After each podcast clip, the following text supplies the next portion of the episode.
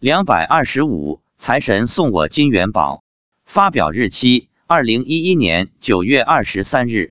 九月二十五日，将近八点半才去登山。今天正在举办一场登山活动比赛。上山的公路已被警方封锁，山脚下敲锣打鼓，好不热闹，一片喜洋洋的景象。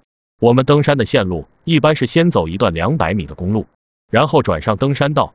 今天只能绕过这两百米的公路，然后回到登山道上。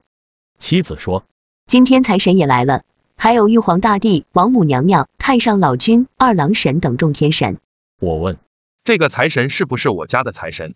他说：“不是。”是天上最高的财神，他说，财神头上顶着一个金元宝，金元宝闪闪发光。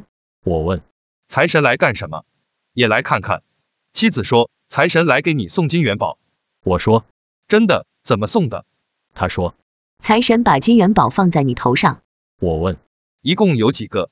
他说，三个。我说，是不是说财神给我送财来了？他说是的。我问，为什么不给你头上放几个？妻子说：“我们是一家人，给你给我都一样。”在路上，我又问：“你现在能看到我头上有金元宝吗？”他说：“能看到。”我说：“放在头上会不会被人抢走？”他说：“不会，抢不走。”今天在山下时，因为群众在敲锣打鼓庆祝登山活动，妻子说：“有三四千的众生很害怕，受不了敲锣打鼓的声音，回家去了。”也有一些鬼道众生很喜欢敲锣打鼓的喜庆气氛，跟着敲锣打鼓的节奏在跳舞。我问，为什么有的众生会害怕？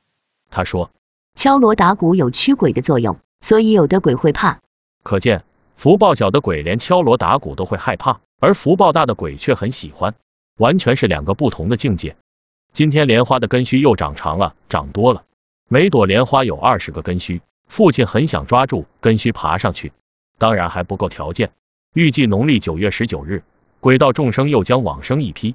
普贤菩萨的白象吐出了很多小象，有手掌那么大，有的小象砸到众生身上，为众鬼加持；没砸到的小象还会爬，有的沿着莲花的根须爬到莲花上去了。